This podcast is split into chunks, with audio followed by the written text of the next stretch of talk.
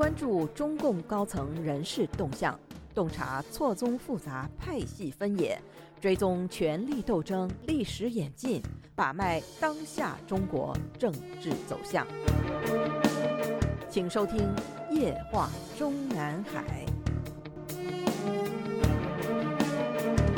听众朋友们好，欢迎收听美国自由亚洲电台《夜话中南海》节目，我是节目的播讲人和撰稿人高鑫。我们今天所播讲文章的题目是：一级大法官沈德勇是否会被从轻发落？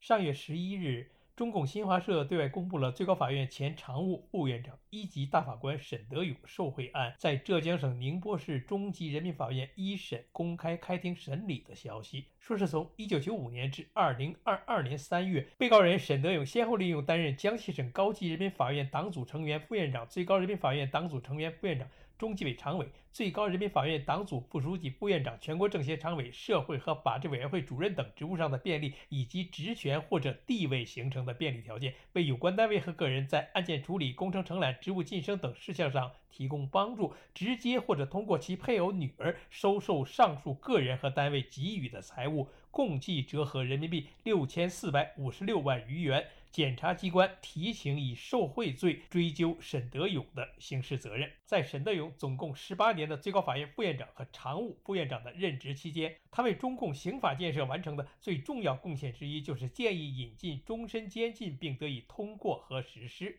二零一五年新修订的刑法修正案第九增加一款规定，对重特大贪污贿赂犯罪人，人民法院根据犯罪情节等情况，可以同时决定在其死刑缓期执行两年期满，依法减为无期徒刑后，终身监禁不得减刑假释。该法于二零一五年十一月一日起开始实行。此规定出台后的十一个月，前云南省省委书记白恩培成为中共司法史上第一位被判终身监禁不准减刑的贪官，罪名是：一。直接或者透过妻子非法收受他人财物，共计折合人民币二点四六亿多元。二、巨额财产明显超过合法收入，不能说明来源。当时的白恩培案一经落锤，中共官媒立刻发文解释道：“如果被判死刑，缓期两年执行，两年考验期满之后可以转为无期徒刑，一般执行期为二十年。如果有立功表现等，可以申请减刑。按照有关相关规定的条件，判死缓后最短服刑十四年就可以出来了。而被判死缓附加终身监禁，意味着要把牢底坐穿。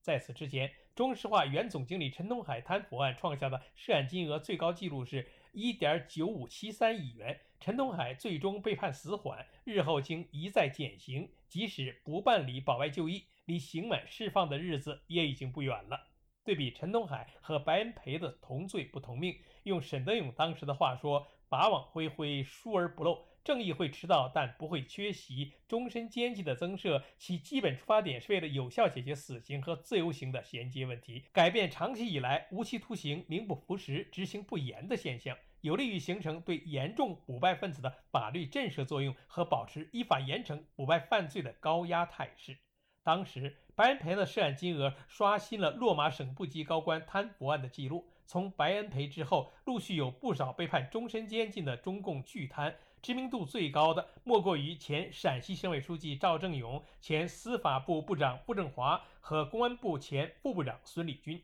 需要特别提醒一个细节，那就是此三人在听完被判处终身监禁的判决结果时，都是当庭表示服从判决，不上诉。最过分的是孙立军。审判长的判决书内容还没有读完，他即抢着喊出了一句：“我完全服从判决。”也是从白恩培被判终身监禁之后，中共司法界便有了贪腐两亿是终身监禁的标准的说法。虽然不是绝对，例如涉案金额超过两亿元的前广东省政协主席朱明国，并未被判处终身监禁，但两亿的数字确实是一道坎儿。君不见，近年来中共大小贪官中，涉案金额不足两亿即领刑死缓，甚至还被附加终身监禁者，只有傅政华一人。他的涉案金额刚刚一亿出头，但因为实际罪名还有最要命的危害党的集中统一一项，所以据说是被习近平亲令，绝不轻饶。欲知详细的内容，请参阅笔者在去年九月发表在本专栏的《孙立军政治团伙中，习近平为何最恨傅政华》一文。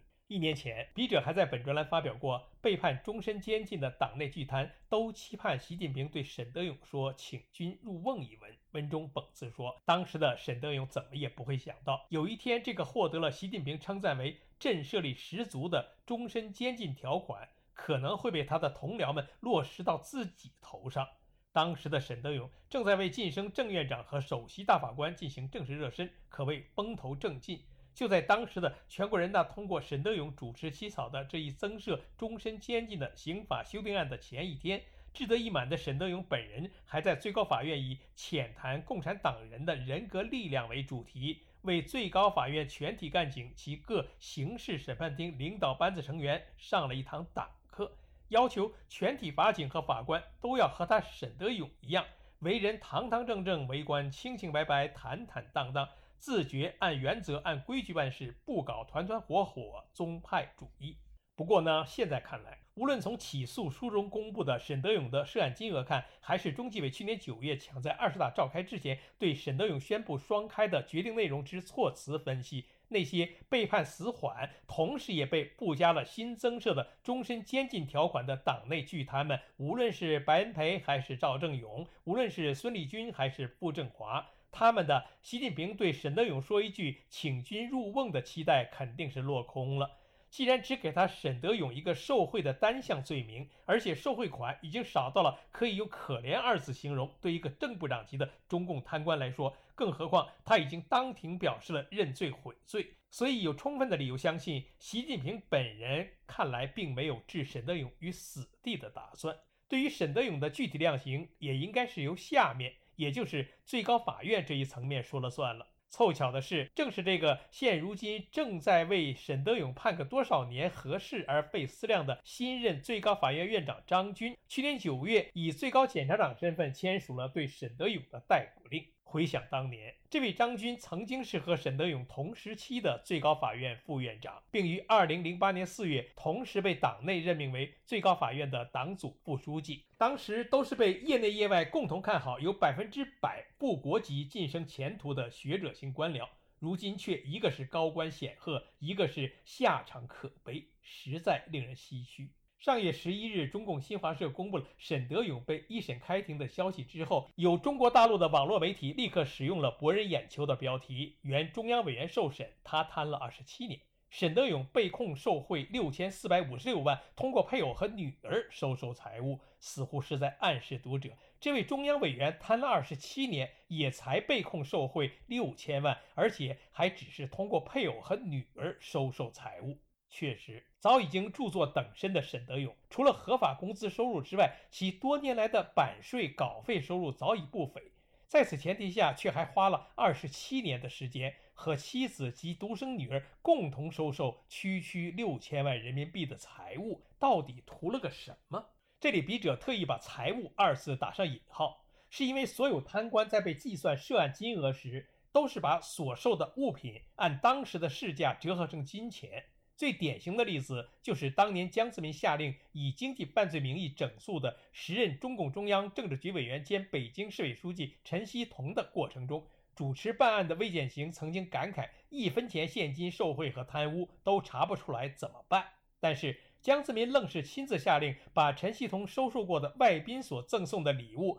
例如派克金笔之类，给他折合成了五十多万人民币受贿金额。几年前，有一位贪官的亲属告诉笔者，他的那位被控受贿罪的亲人，因为受贿单项罪被判处了十五年有期徒刑，如今还在监狱服刑。当初此人被中纪委专案组移交给检察院的犯罪金额是五百万出头，但到了检察院之后，把他历年来收受过的财物，包括茶叶、礼品盒等，都按市价算成受贿金额，一下子就过了千万门槛了。更过分的是，比如一个茶叶礼品盒，本是十多年前收受的，但却按发现这个礼品盒的抄家时间的当时市价计算成受贿金额。更过分的是，此人被社会上的商人们陆续安排过的旅游度假过程中的机票、旅馆等的开销，也都会被计入受贿金额。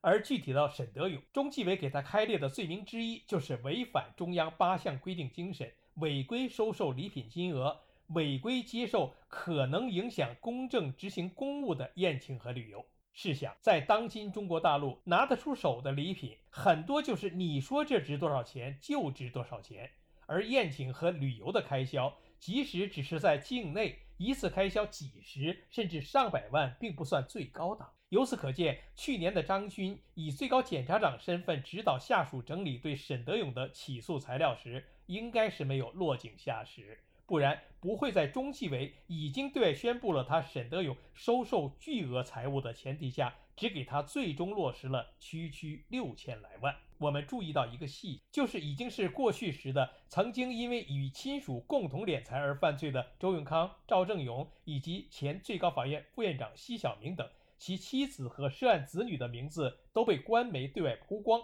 而沈德勇则是例外。查遍所有，无人知道沈德勇的妻子姓甚名谁。查中国残疾人福利基金会网站，可以找到其中的一个公益项目立项公示的项目标题是“沈德勇同志捐赠国产人工耳蜗项目”，具体是。二零一三年十一月六日，最高人民法院常务副院长沈德勇同志于今年五月六日在人民法院发表的《我们应当如何防范冤假错案》一文，获得第四届中国软科学优秀科研成果奖。沈德勇同志委托其女儿沈岩将其所获的二十万元人民币奖金捐赠基金会，救助四名贫困听障儿童植入国产人工耳蜗。这是沈德勇的女儿唯一一次在网络上被曝光，但也只有名字，具体任职单位等信息都没有被提及。我们在这里特别提及这个细节，是想着重说明，一篇文章就可获奖二十万人民币的沈德勇，早在多年前。就被内地法学网站介绍了，先后主要编写有关死刑、刑事诉讼法修改、民事强制执行、审判监督等论著文集及法律工具书十余部。其中，1992年出版的《死刑制度比较研究》为中国研究死刑问题的第一本专著。中国内地网站上也有文章介绍说，沈德勇实际主持最高法院常务工作期间，各地及各法院的。法官、审判官及每个书记员的办公桌上都摆放着沈德勇撰写或者主编的司法工具书，仅此一个细节也足以证明了这个沈德勇如果不是利欲熏心，单靠稿费和版税生活都足以过得悠哉悠哉。而如果是利欲熏心、贪得无厌的话，又为何在长达二十七年的时间里，利用那么大的手中权势，只收受了总价值六千余万的财与物呢？而且相信其中的大部分还都是默许妻子和女儿收受。说句同情的话，这又是何苦？笔者无从知道沈德勇二十七年来的所有稿费和版税的收入是否已达六千万，甚至更高。也无从知道他和妻子、女儿共同收受的财物里有多少是现金，但仅从逻辑上判断，他和妻子及女儿在长达二十七年时间里总共非法收受的现金数额，很可能是少于他二十七年来的稿费和版税的现金收入。接下来再具体分析一下沈德勇即将被公布的量刑刑种和刑期。无非是死缓、死缓附加终身监禁、无期徒刑和有期徒刑。因为暂时还没有第二名曾经的一级大法官被宣布涉贪，所以我们只有和已经被陆续司法处理的一批二级大法官相比较。而其中最有可比性的，自然又是曾经担任过最高法院副院长的二级大法官奚晓明。此人当年在最高法院里和沈德勇一样年轻有为，日后被查出的犯罪事实也和沈德勇一样。都是和家人共同收受财物。二零一七年，这个奚晓明因为直接或者通过其家人非法收受相关人员给予的财物，共计折合人民币一点一四五九六九三四亿元，而被判处无期徒刑。如此对比，即使不把通货膨胀的因素考虑进去，六年后的沈德勇的被量刑标准也应该是在奚晓明的无期徒刑之下。再拿最近一两年内比较典型的孙立军政治团伙中的几个单项罪的成员相比，前上海市副市长兼公安局局长龚道涵受贿七千三百四十七万余元，获刑十五年。比较之下，可以推测沈德勇不久之后就会被公布的刑期大概是十五年。十五年之下的可能性也不是没有。听众朋友们好，我们今天的夜话中南海节目就播讲到这里，谢谢各位收听，我们下次节目再会。